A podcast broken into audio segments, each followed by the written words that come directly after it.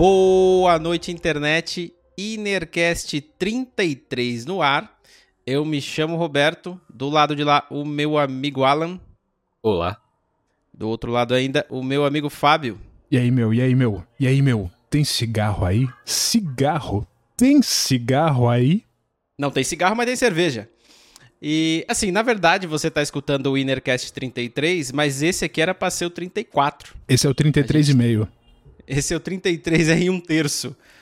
Porque o 33 mesmo, devido a, sei lá, coisas do universo, zoou o arquivo do vídeo que a gente fez e do áudio e a gente perdeu tudo. Absolutamente tudo. Então fica para uma próxima aí, eu não vou falar o tema aqui, quando surgir aí algum, quem sabe a gente comenta a respeito. Mas saiba que a gente está se esforçando para trazer bagulho aqui para fazer essa merda seguir é, para frente. E, bom, no programa de hoje você já sabe do que a gente vai falar. Não é sobre o que a gente ia falar.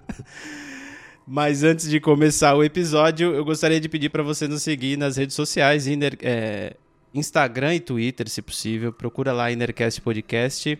Seguindo a gente, você nos ajuda e também tem a chance de ficar recebendo novidades e cortes de episódios antigos que a gente já fez se interessar pelo episódio completo e buscar ele lá no nosso, no nosso feed do podcast ou no do YouTube mesmo, para ver nossos rostos aqui falando esse monte de loucura. Peço também que, se possível, você compartilhe é, esse episódio, se você estiver gostando dele, ou algum episódio que você estiver gostando, com alguém que você acha que possa gostar também. E aí, quem sabe assim, a gente consegue aumentar o número de inscritos que a gente tem lá no YouTube e também o número de assinantes que a gente tem no nosso feed do podcast. Você nos ajuda muito fazendo isso. Se estiver gostando desse vídeo aqui, você pode curtir, que vai ser muito legal pra gente. Se você estiver no YouTube, saiba que você pode ir lá para o Spotify e nos ouvir apenas enquanto você lava sua louça. Se você estiver já no Spotify, mesma coisa, você pode ir lá no YouTube e olhar os nossos rostos falando esse monte de besteira aqui.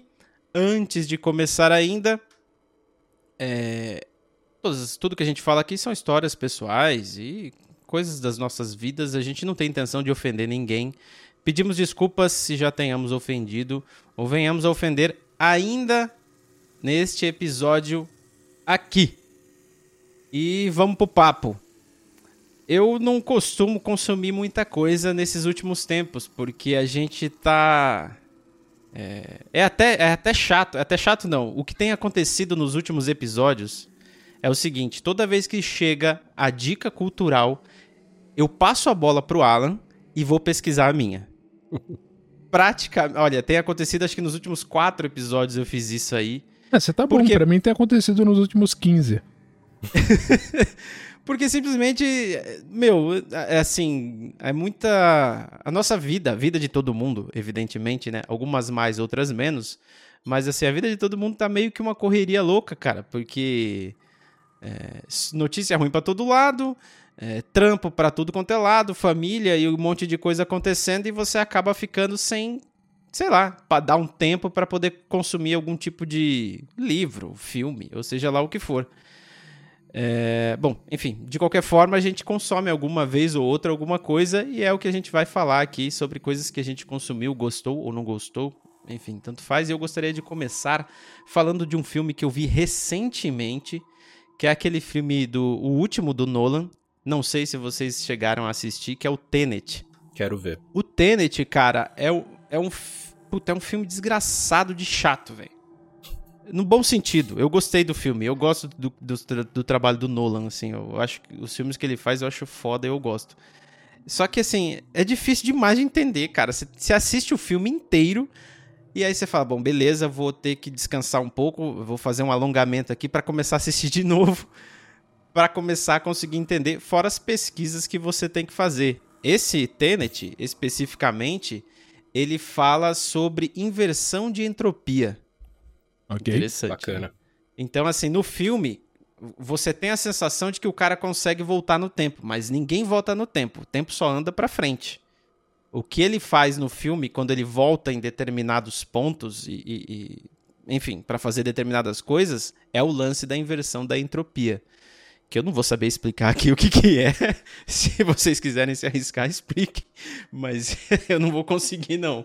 Assim, eu, a explicação que eu tinha visto nas internets aí de físicos é, aleatórios, os caras estavam é, explicando que era o seguinte: você, quando você esquenta um copo d'água no micro-ondas é, e você deixa ele em cima da pia, a, a, o calor, né? O, o copo quente, a água quente e a temperatura ambiente, eles trocam calor.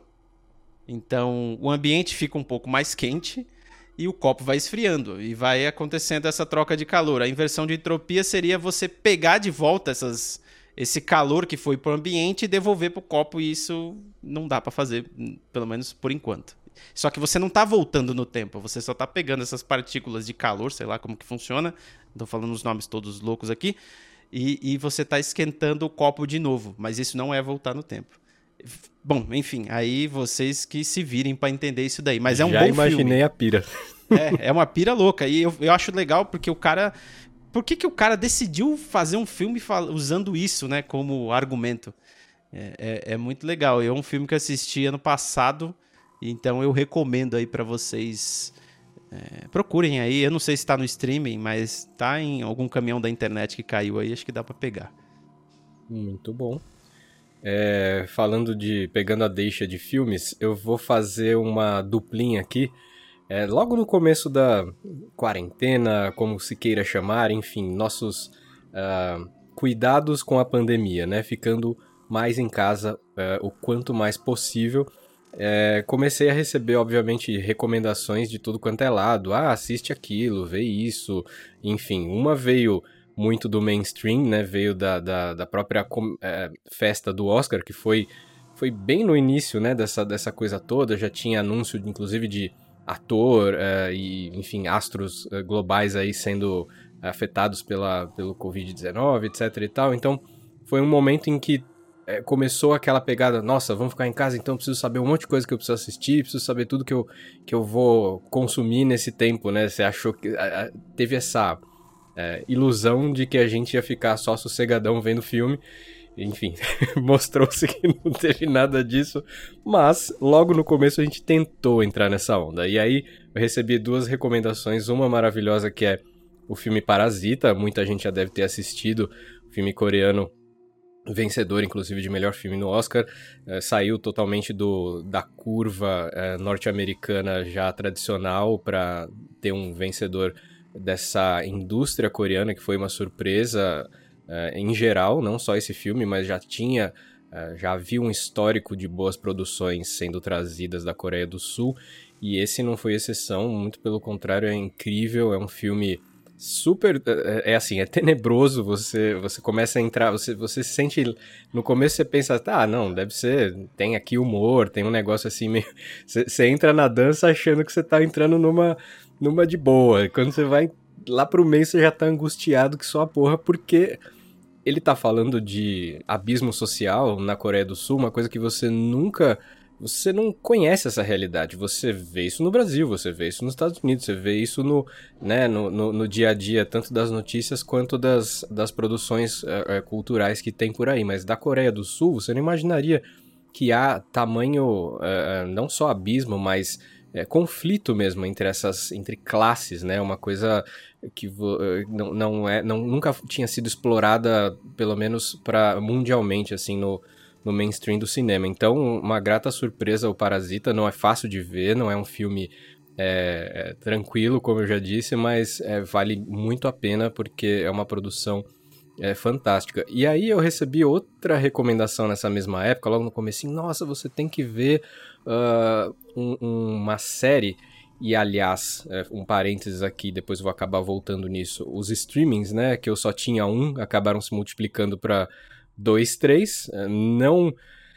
Uh, não, não considero isso um investimento, mas foi um lance meio que de. Uh, uh, foi uma, uma saída, né, para você poder ter um pouquinho mais de acesso a, a enfim, outros tipos de, de, de, produção, enfim, e, e é, deu para pagar, porque assim, não era tão. Um não era tão caro, que é o Prime, e é dessa série que eu vou. Uma série dessa. Uh, desse app que eu vou falar, que é, chama Fleabag. Cara, é, é uma série inglesa cuja protagonista, enfim, conversa com a câmera, ou seja, com ela mesma e passa por situações esquisitíssimas. Ah, e ser mulher em Londres e tem todo um, uma série de situações bizarríssimas pelas quais ela passa assim e tal. Que assim, a premissa é muito boa, mas falaram tão bem dessa série que eu acho que eu fiquei com uma uma expectativa muito, muito, muito alta e eu me decepcionei terrivelmente, assim, porque é o humor inglês a décima potência e, e, eu acho que isso tem que ser dosado, assim, sabe? A gente falou aqui já em outros episódios, acho que de Monty Python, etc., que é a, a raiz desse negócio todo e tal. Gosto muito do humor inglês, mas esse ele, ele entra tanto nos clichês do humor inglês e, e ele força tanto a barra para ser super engraçado e ter aquela coisa de, ó, oh, ela, ela, ela se deu mal, mas é, você tá rindo dela e tal, que cansa. Então eu não consegui passar do, do primeiro episódio. Então eu fiz aqui uma recomendação e uma desrecomendação, porque, sei lá, quem quiser se aventurar no Fleabag, legal, mas eu não é para mim. Muito bom. O, você falou do Parasita, é, Z, e é, o, é, daquele diretor, o, eu tive que pesquisar, tem, eu não ia lembrar, é o Bong Joon-ho, uhum. uma coisa assim. E esse cara é ferrado, ele é ferrado, cara. Ele tem um outro filme dele, fica até uh, meu registro aqui, que eu acho muito bom também, que se chama Expresso do Amanhã, que Verdade. o filme é, é, é, muito foda, porque é o seguinte, assim, o mundo acabou e, e o que rolou é que, assim, pra, é, o mundo congelou. E pra galera sobreviver, existe esse trem gigantesco onde as pessoas moram nesse trem e esse trem fica rodando o planeta inteiro. Porque se parar, todo mundo congela e morre. Tem uma parada assim. E o trem, cara, os vagões do trem é dividido em classes sociais. Então, tipo assim, o cara pegou a estrutura do mundo que a gente tem e colocou dentro de um trem. De locomotiva e... pro último vagão, né? Um exatamente. a hierarquia é bem clara, né? É exatamente, exatamente. E é muito legal o filme. É, fica a recomendação aqui, se você puder. Eu não sei. Eu lembro que tava no Netflix, mas é, coisas entram e coisas saem do, dos catálogos, né? Então, não sei se tá lá ainda, mas eu lembro que tinha lá o Expresso da Manhã. É, é, é um filme excelente, cara. É muito bom mesmo. E aí, Fábio, você tem algum filme aí que você viu esse ano? Não, não vi nenhum filme esse ano, nem no anterior, nem no retrasado. Sabe como é que é, né?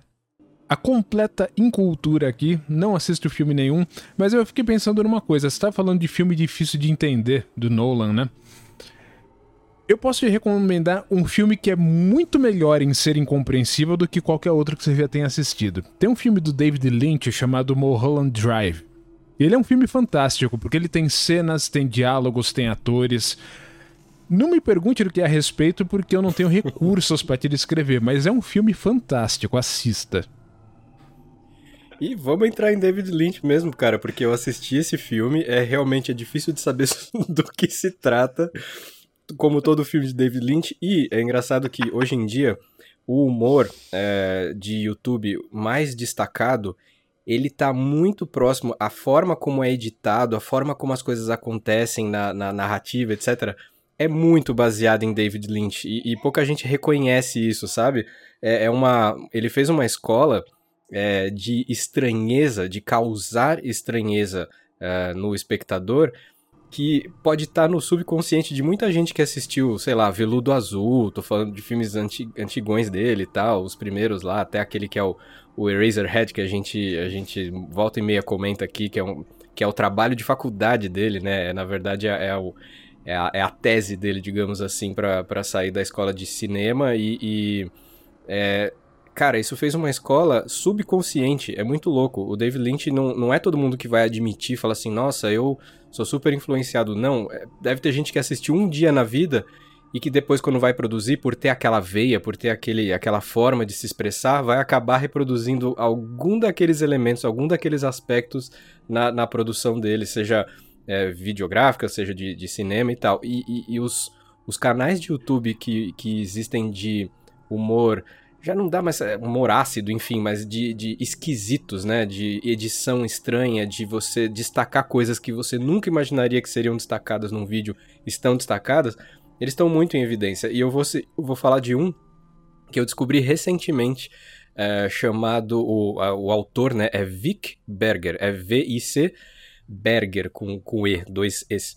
É, o cara pega simplesmente coisas da televisão americana, ele não tá inventando nada, ele não tá trazendo nada de novo, ele simplesmente está editando, colocando trilha, fazendo zoom, colocando outras sonoplastias dentro das coisas que estão passando na TV. Não tem nada ali que não que seja algo que ele inventou, que ele criou. Tá tudo da televisão americana, é, daytime TV que ele chama, né? É, e, e, outras coisas assim, os, os televangelists, né? Os, os caras, os evangélicos, os pastores é, da televisão e tal, simplesmente sendo eles.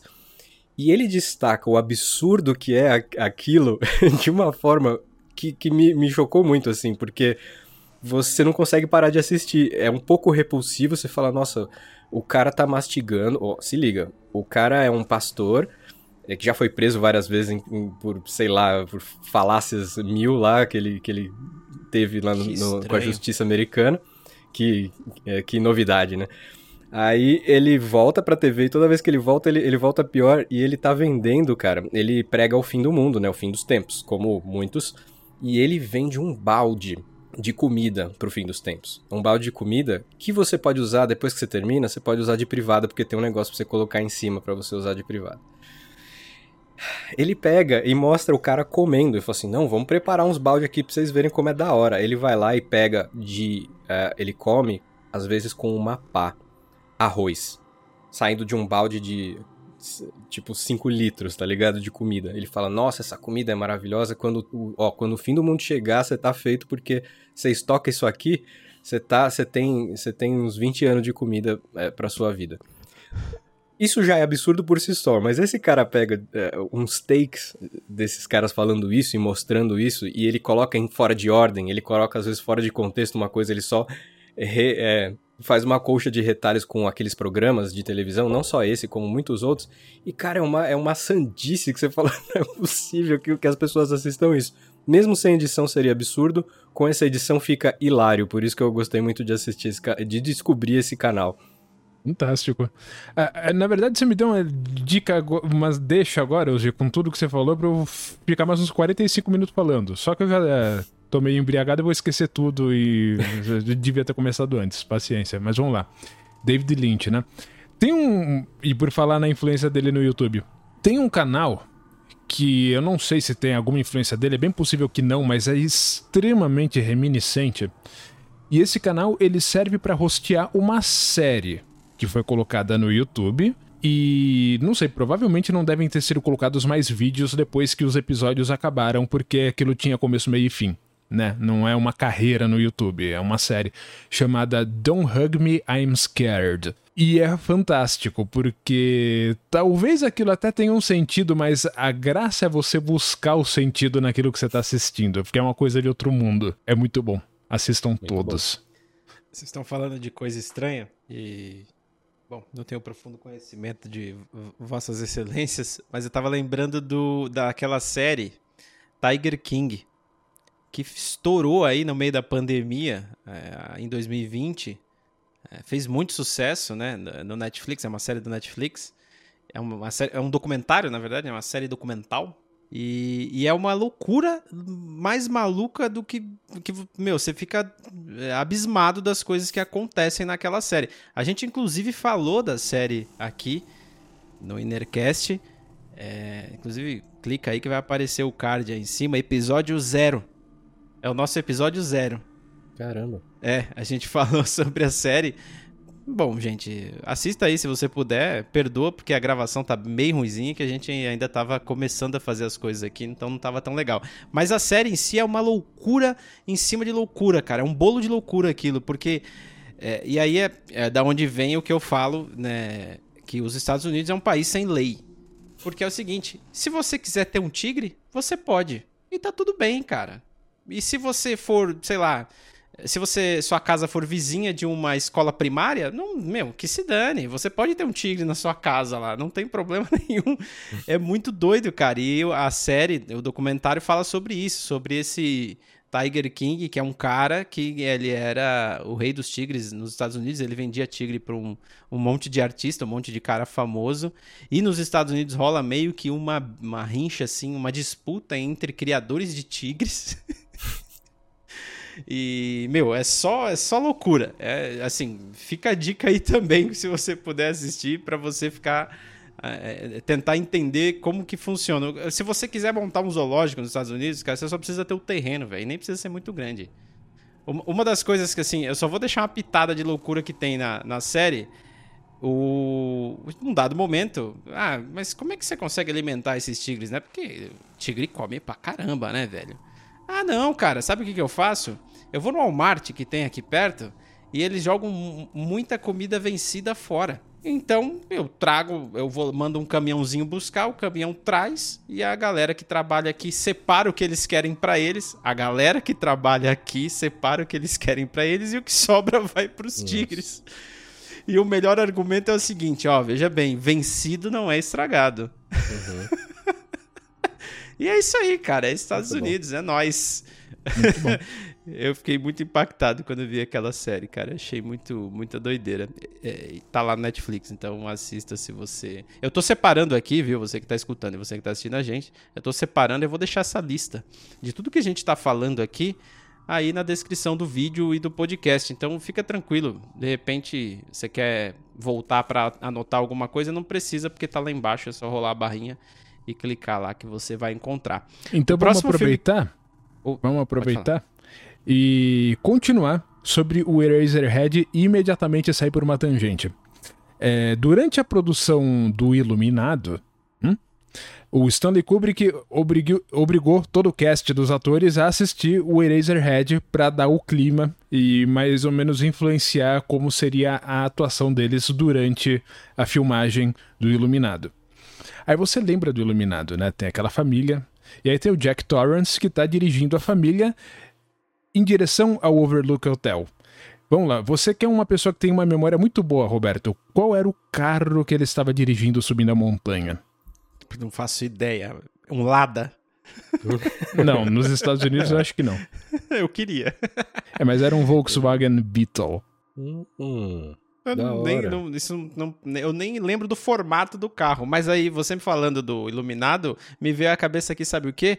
Que o Iluminado é o primeiro filme sobre quarentena que eu já vi, né? Porque é uma família forma. isolada no hotel. Verdade. E da loucura causada pela, né? Sim, sim, tá tudo ali. Tá tudo que a gente tá passando aí, tá tudo ali.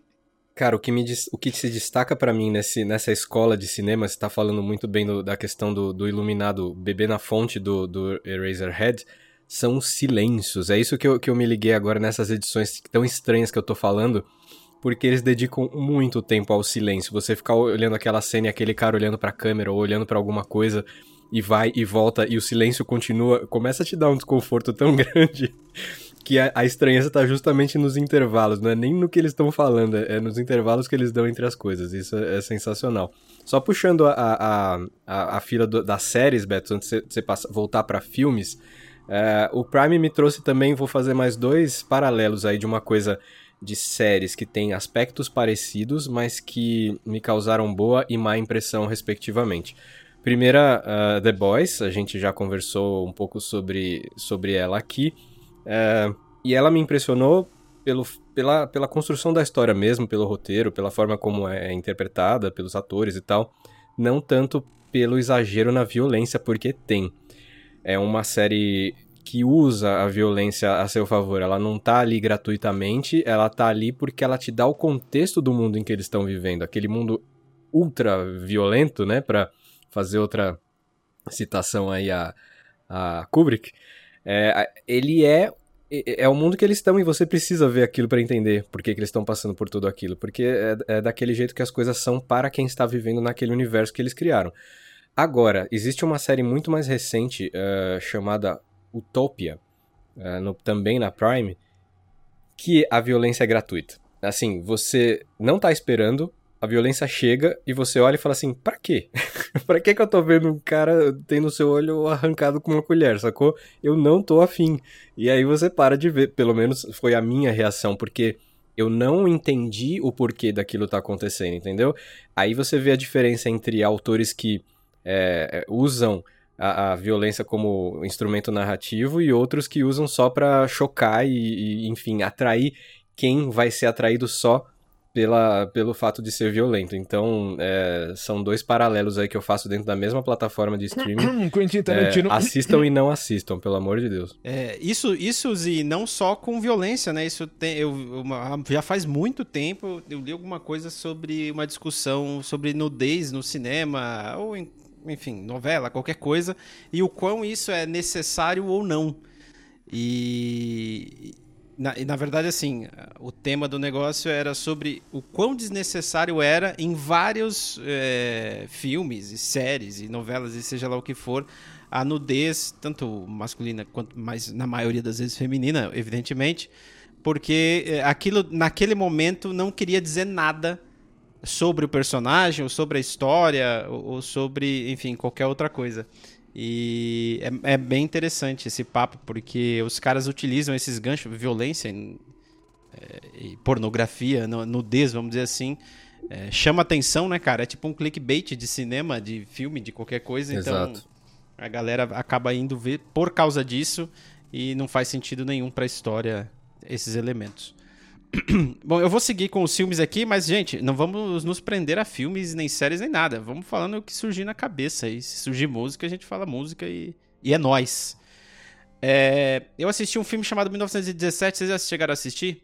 É um Comecei, que... não, não, não continuei, mas quero, quero continuar. Muito bem filmado, o mini, para dizer o mínimo. Para dizer o mínimo, cara, é um filme que se passa na Primeira Guerra Mundial e ele tem o que os caras chamam de plano sequência, né? Que é, é, é infinito. O filme começa e não tem corte. E do começo ao fim claro, evidentemente que tem cortes, né? Mas assim, eles não são perceptíveis. Uhum. Então parece que literalmente tem uma câmera seguindo o cara para onde os caras, né, para onde eles vão. E é muito louco, assim. É, é, acho que se, se, não me engano, esse filme deve ter ganho algum Oscar com relação a isso, porque é, foi muito impactante. Quando eu assisti, assim, a história em si, falando bem a real, não, não, me chamou tanta atenção assim, não. É. Mas o plano sequência eu fiquei abismado, assim, um monte de coisa acontecendo. Eu falei, cara, mas isso não vai acabar nunca. E não, não acaba nunca. Só acaba quando o filme acaba mesmo. Eu acredito que ganhou algum Oscar técnico, sim. É, concorreu o melhor filme com Parasita e outros, mas não, não levou.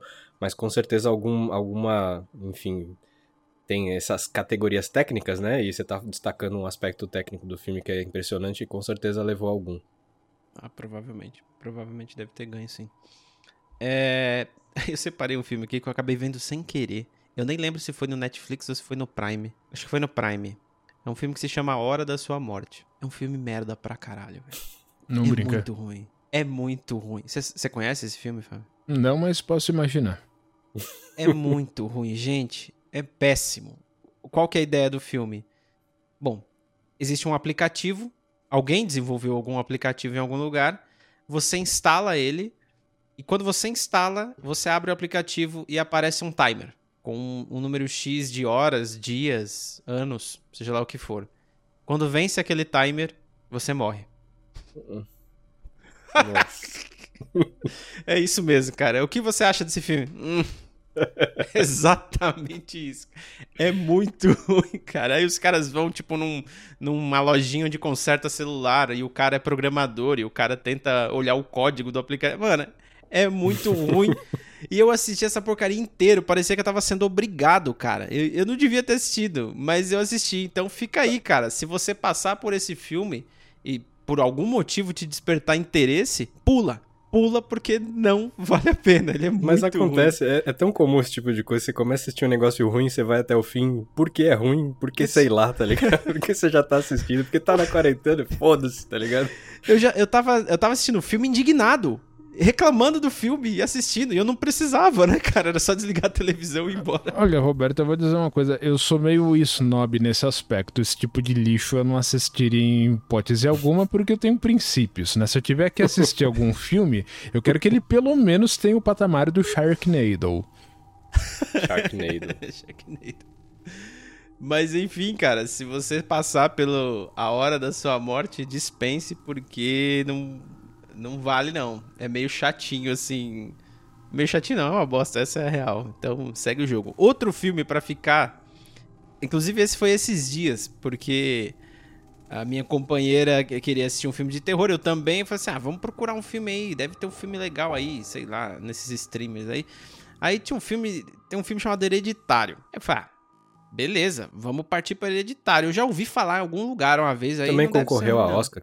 Concorreu a Oscar? Concorreu. Não Cê sei tá... exatamente em que ano, no que, mas concorreu sim. Pá, então eu também vou concorrer qualquer dia desse. Não é possível que um negócio desse chegou a concorrer a Oscar. É, é horrível, horrível. Assim, para você ter uma ideia, a gente assistindo, assistindo, assistindo, assistindo, assistindo, aí chegou uma hora que a, a minha companheira falou assim: Meu, eu vou dormir. Já faz 40 minutos que, que, que nada acontece nesse filme. Eu vou dormir, não, não, não me assustou, nada aconteceu. Aí eu falei assim, calma, você tá exagerando. Não, 40 minutos, peguei o controle, apertei o pause, tava 39 minutos. Eu fiquei impressionado por dois motivos. Pela noção de tempo dela e pela porra do filme não ter acontecido nada, cara. Aí ela foi dormir, ainda fiquei mais um tempo e nada, nada acontece. A única coisa que aconteceu em 40 minutos de filme foi a, a filha da mulher lá é, tava passando mal, o irmão dela foi levar ela pro hospital com, no carro correndo, ela tava com falta de ar. Olha a bosta. E aí ela colocou a cabeça para fora para tentar respirar. Aí tinha, sei lá, uma mosca no meio da estrada. É, vocês já se ligaram, né? Aí ele foi desviar da mosca, chegou perto demais de um poste e arrebentou a cabeça da, da irmã dele num poste. E beleza. Essa é a coisa mais aterrorizante que passou no filme em quase uma hora de filme, cara. Então, se você passar pelo hereditário, é. velho, pula. Eu fui consultar. Desculpa, Fábio, só, só um parênteses aqui. Eu fui consultar sobre a questão do Oscar. Na verdade, ele, ele não concorreu. Ele foi considerado, o pessoal chama de snub, né? Ele foi snobado não pelo filme em si, pela atuação da protagonista. Uh, e essa mesma protagonista, ela trabalha, ela não é protagonista, ela é uma das coadjuvantes, das várias coadjuvantes de um filme que tá hoje em dia no Prime, uh, que é um filme do tipo detetive, saca? Quem foi, quem matou e tal, que é bem uh, inovador. Enquanto o Fábio fala, eu vou achar o, o nome desse filme, porque esse vale muito a pena, é com essa mesma atriz, mas do Hereditário eu já sei que eu vou passar longe.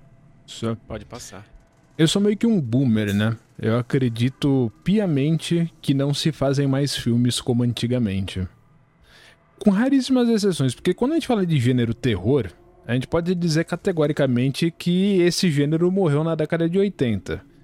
A menos que você queira fazer uma ressalva pro remake do Evil Dead, que é um filme razoavelmente recente e era muito bom, mas um filme de terror de verdade.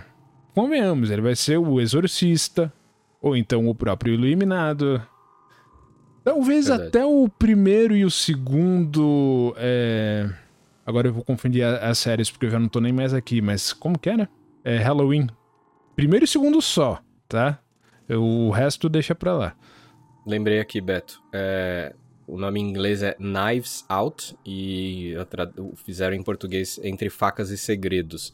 É um filme que tá no Prime e é um filme do tipo, o, o, o, gênero dele em inglês, eles falam de who done it. É tipo, uhum. quem fez? Quem, quem será que matou o cara? Você pensa, puta, né, o negócio é uma batida, não aguento mais esse tipo de filme e tal. Mas eles fizeram de um jeito, esse filme, que coloca a questão de imigração, questão racial, Uh, um, monte de, um monte de coisa que eles vão enfiando ali, é, bem sorrateiramente, que você vai aos pouquinhos des, desvendando, que começa a não fazer tanto, é, tanta importância a questão de quem será que fez e tal, tal, tal. Porque na verdade morre um, um, um velho extremamente rico com uma família imensa e obviamente todo mundo é suspeito porque todo mundo quer a grana.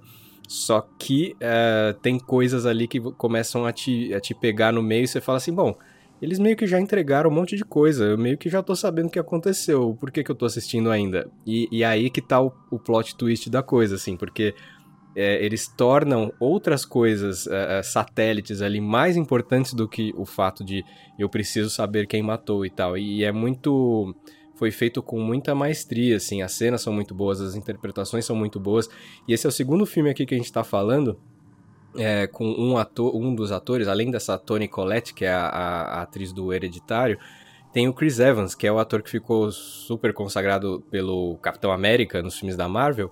Mas é, esses do, nesses dois filmes, o que você falou, Expresso do Amanhã e o Knives Out, ele tem interpretações muito interessantes e muito fora é, da, dessa curva filme de super-herói e tal é, que ele se mostra um ator muito versátil e, e, me impressionou bastante a atuação dele nesses dois filmes aí, cara, no, no Expresso do Amanhã e no Knives Out. O Knives Out também tá no Prime e, e vale muito a pena assistir.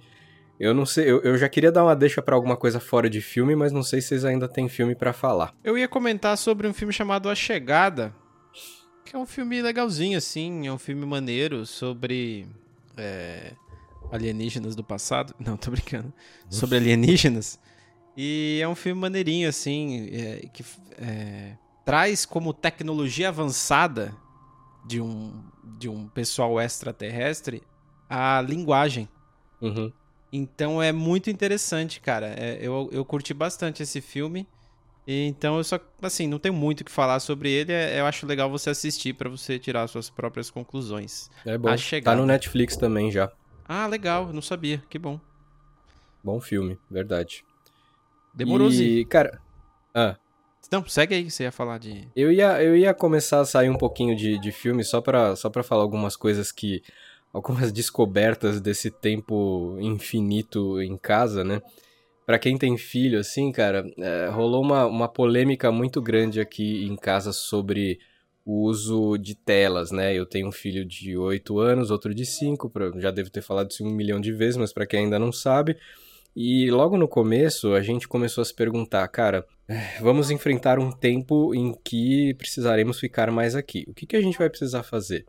É, para, sei lá, entretê-los, para que eles possam se desenvolver de alguma forma, mesmo que não seja saindo tanto. A gente não vai poder levar, ele em tantos, levar eles em tantos lugares como antes, mas será que eles não podem, enfim, ter conhecimento de outras coisas é, por, pela, pelas vias digitais e tal? E assim, como a gente já tinha visto muita criança é, usando o celular precocemente, fica, fica aquele zumbido scrolling, né? Fica todo mundo é fazendo a rolagem eterna para baixo das, das telas a gente resolveu não uh, fazer a, a transição para o celular, mas sim para o tablet. Na época, a gente conseguiu uma promoção boa. Hoje em dia, essas promoções devem ter todas acabado e deve ter triplicado o, o, o preço da, do, dos tablets. Mas na época, a gente conseguiu pegar uma quase pechincha por dois tablets. E olha, é, apesar de até hoje haver aqui também com a minha companheira um grande debate sobre está fazendo bem, está fazendo mal, é, para mim, o saldo é muito positivo. Não pelo tempo que eles passam no tablet, tipo, ah, eles estão de boa, eles estão lá no tablet deles, no mundinho deles. Não. Mas pela gama de possibilidades que abriu para eles de buscar a própria informação que eles estão atrás.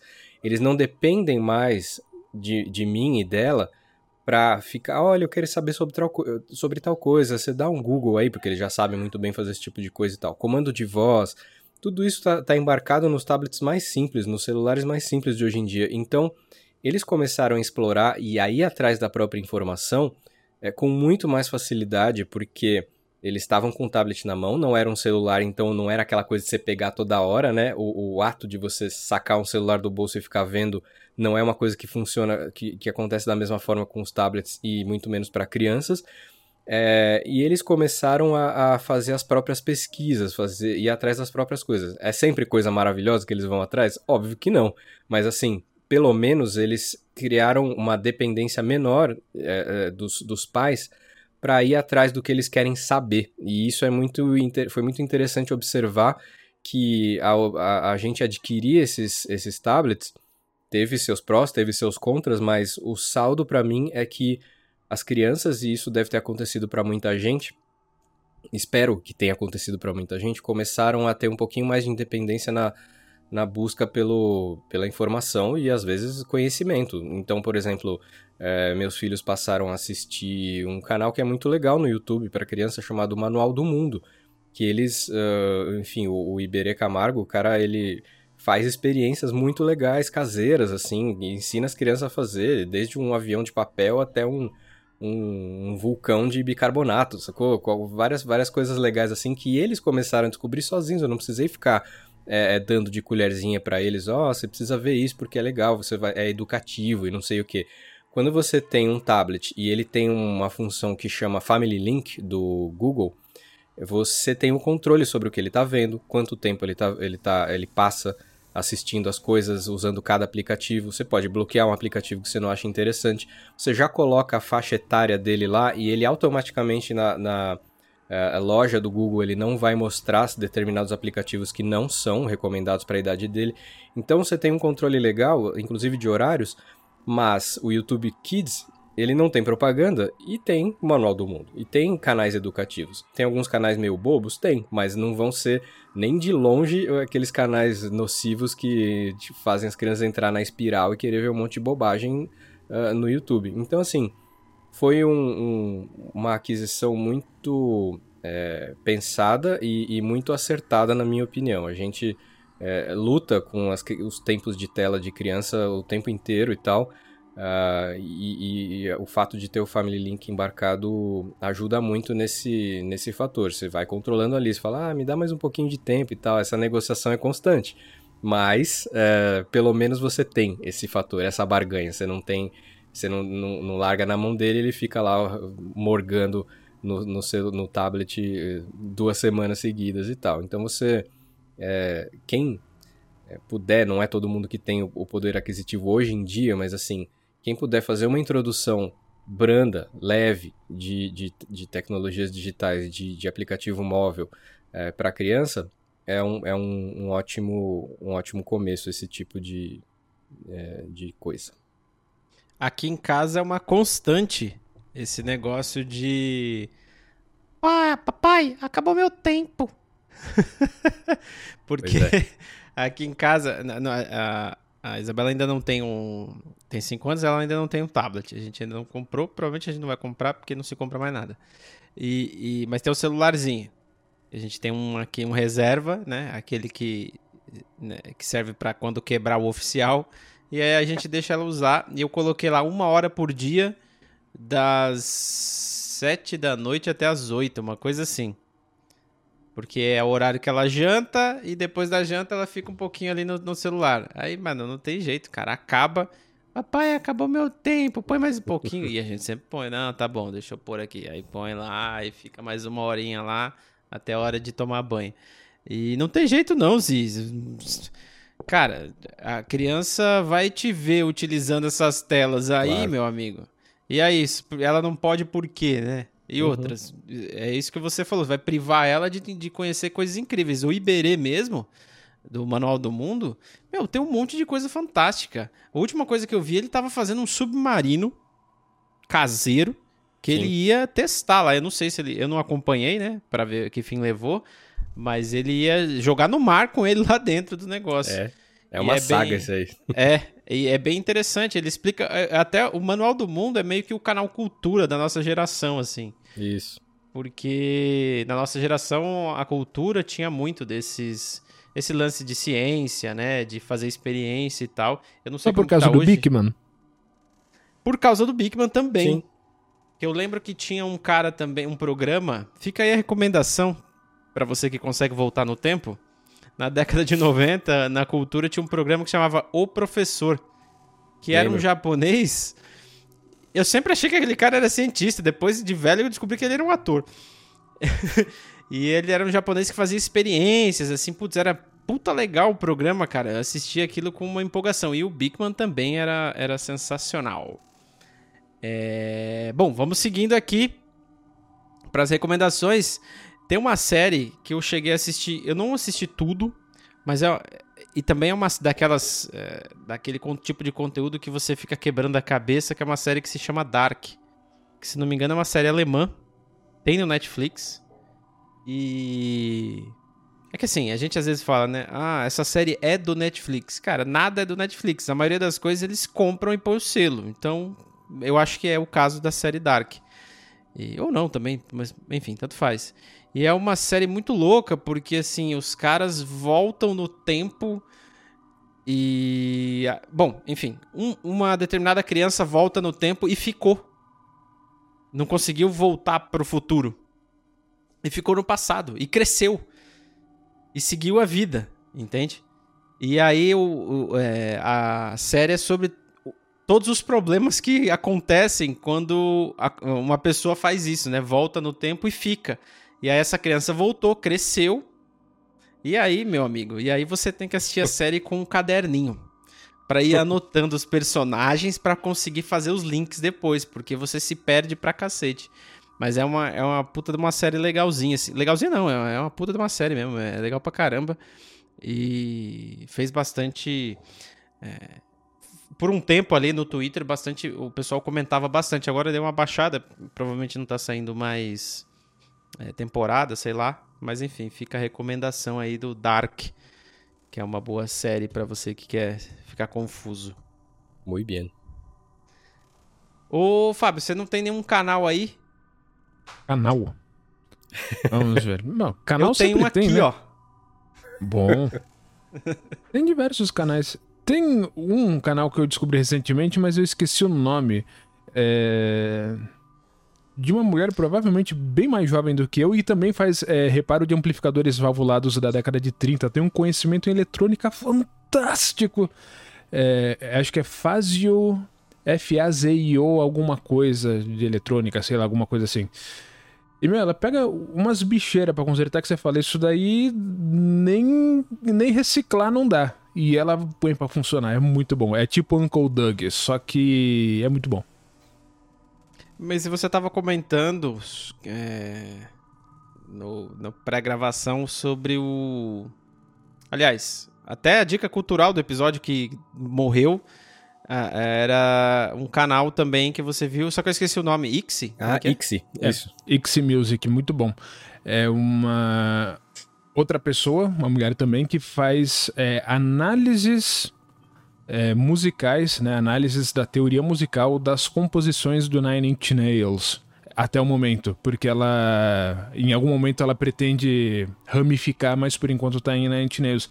E é muito bom porque são composições atípicas, né, do, do ponto de vista de composição ortodoxa, mas tudo perfeitamente regrado, funciona muito bem, não tem nada ali atonal, com exceção dos ruídos. É, E ela faz uma análise assim fantástica. Você ouve aquilo você fala: Ah, interessante, né? Eu posso casar coisas aqui que numa receita de bolo eu não pensaria a respeito. E as músicas são fantásticas, isso eu não preciso dizer, mas a análise é muito bem feita, muito bem feita. E ela toca piano muito bem. E você chegou a comentar, né? Você, você mandou uns comentários no canal dela, ela te respondeu lá, né? Sim, sim. É, a gente estava falando especificamente da música Wish, né, em que a, a música é estruturada como se fosse pergunta e resposta entre vocal e guitarra, porque ele lança uma frase e a guitarra toca em- na sequência, mas durante os versos da música nunca simultaneamente. E aí a gente estava levantando a hipótese em conversa de que isso acontecia porque em diversas ocasiões na escala musical, o, a voz do Trent Reznor ela procura caminhar por uma terça menor dentro dessa escala. E a guitarra parece ser propositalmente timbrada de forma que naquela parede de distorção extremamente agressiva de distorção na guitarra tem uma terça exacerbada ali nos sobretons. E e aí ela, tá- ela comentou assim: olha, ele não necessariamente é, se acanharia de colocar uma terça maior e menor é, dissonantes simultaneamente. Mas pode ser, né? E aí a gente comentou sobre é, harmônicos e guitarra, né? É, e como esculpir timbre de guitarra, textura sonora e as diferenças que a gente tem na série harmônica em amplificação valvulada ou transistorizada, pelo fato de uma é, favorecer os harmônicos pares da ordem par e a outra os harmônicos da ordem ímpar. Mas é, isso aí foi só nerdice, não muda o fato de que o canal é bastante interessante, então assistam os vídeos. Muito, bom. Galera, a gente tá indo pra 50. Sim. Mais alguma coisa anotada aí que vocês gostariam Então, de agora, falar? Roberto, é hora da gente fazer as dicas culturais. Eu pensei mesmo nisso. eu tenho mais uma. Eu, eu tenho um, um, um, canal no YouTube que não, é de, não foi de agora que eu descobri. É, eu descobri trabalhando, cara, porque eu precisava. Eu, eu trabalho com comunicação, muitas vezes eu passo horas apenas escrevendo, pegando material bruto de coisa que eu, que eu já tenho para poder fazer uma, enfim, criar uma comunicação, alguma peça, alguma matéria, etc., para a comunicação interna dos, dos clientes e tal. E passo muito tempo tendo que ficar olhando para a tela, fazendo coisa, e eu música no Spotify, todo mundo ouve e tal, é aquela coisa, você pega lá sua playlist, você pega lá suas descobertas da semana, ele traz tal. Às vezes dá um negócio que você fala, putz, interrompeu essa aqui, preciso passar porque essa aqui não, não quebrou o mood, tá ligado? Esse canal que chamava Chilled Cow, é tipo a vaca sossegada, tá ligado? Agora eu acho que se chama Lo-Fi Girl, a gente pode ir atrás para procurar, acho que faz pouco tempo que ele mudou.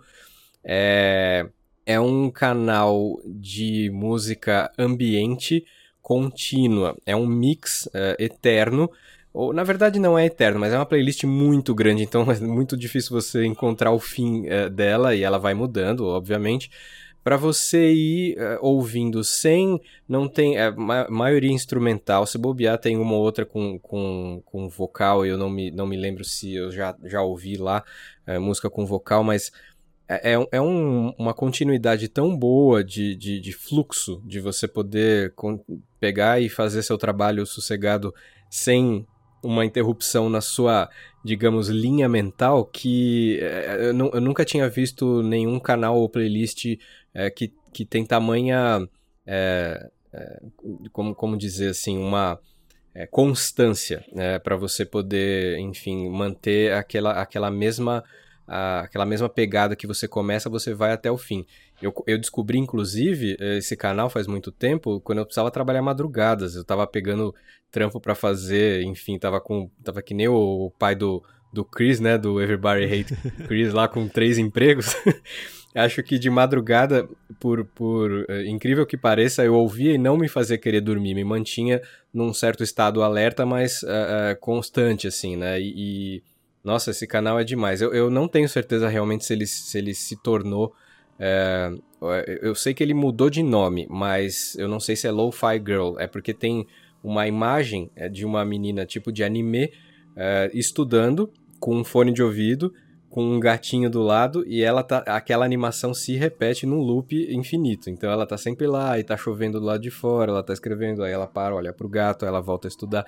Então aquele desenho tá sempre passando, é, essa é a imagem e, e, e os sons vão, vão alternando, mas mantendo uma linha muito boa para você poder, enfim, trabalhar e relaxar também para outras outras coisas deve ser muito bom também. Mas eu uso para trabalhar e, e, vale muito a pena. Mas nesse caso, então, Zi, você diria que essa curadoria aí, essa seleção de repertório, ela seria mais concisa do que o Ambient Night? Não sei, mas nossa, que boa recomendação. Antigaço Ambient Nights. Eu não sei nem se ainda dá pra achar. Não lugar. é que é antigaço, porque eles estão fazendo CDs novos até hoje, né? Nossa senhora, yeah. que maravilha. Eu vou procurar. Estão fazendo CDs novos até hoje. Então CDs. dá pra você ter uma ideia da idade. é claro, não é uma mídia física, né? É, o cara cria a playlist que caberia num CD e aí você baixa os Waves ou MP3 e o M3U para que, se você quiser, você pode gravar isso numa mídia e ele já vai mixado com o entrelaçamento entre as tracks, tudo certinho. Sensacional. Sensacional. Eu te pesquisei enquanto você falava e o Lo-Fi Girl tá aqui no ar. Ele no momento, agora, nesse exato momento, ele tá com duas transmissões ao vivo, tá? E uma delas é com essa com essa fotinha aí que você falou, Isso. que é um, uma menininha, é tipo um anime, né? Tem um Isso. gatinho na janela, ela tá estudando. É, inclusive, eu já vi essa, esse desenho em vários lugares, vários. Inclusive, fizeram uma versão Brasil, que é tipo, é, que, é uma menina também, e só que na janela, a, a, paisagem da janela é tipo um morro, assim, né? Com uma favela, com uma comunidade. E, e tem um cachorrinho caramelo em vez do gato. legal.